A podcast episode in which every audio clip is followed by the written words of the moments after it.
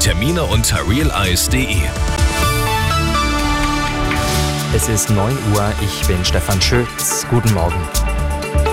Im vergangenen Jahr haben etwa 1,14 Millionen Menschen in Europa einen Asylantrag gestellt. Im Vergleich zum Vorjahr war das ein Plus von 18 Prozent. Die Asylagentur der EU sammelte dazu Daten in den 27 EU-Mitgliedstaaten sowie in Norwegen und der Schweiz. Mit 334.000 neuen Asylanträgen blieb Deutschland das mit Abstand wichtigste Zielland. Die meisten Menschen kamen aus Syrien und aus Afghanistan. Mehr als 80 Prozent der Menschen hierzulande sehen in der Verbreitung von Desinformationen im Internet eine Gefahr für die Demokratie. Zudem bezeichnen sie in einer Bertelsmann Stiftung Fake News als schädlich für den gesellschaftlichen Zusammenhang.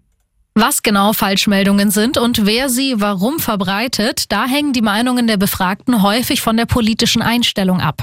Glauben zum Beispiel 61 Prozent der grünen Wähler, dass Desinformationen häufiger von rechts kommen, ist diese Ansicht nur bei 4 Prozent der AfD-Wähler verbreitet. Außerdem glauben diejenigen, die den Medien stärker vertrauen, eher, dass Falschinformationen das Vertrauen in die Politik und die Demokratie schwächen sollen. Menschen mit geringerem Medienvertrauen glauben eher, sie sollen von Skandalen und politischer Unfähigkeit ablenken. Christina Chesney, Nachrichtenredaktion.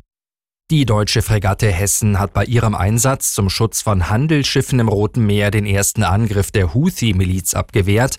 Das Kriegsschiff bekämpfte zwei feindliche Drohnen. Es war der erste scharfe Waffeneinsatz der deutschen Marine bei der EU-Mission. Die mit dem Iran verbündete Houthi-Miliz will mit dem Beschuss von Handelsschiffen ein Ende der israelischen Angriffe im Gazastreifen erzwingen.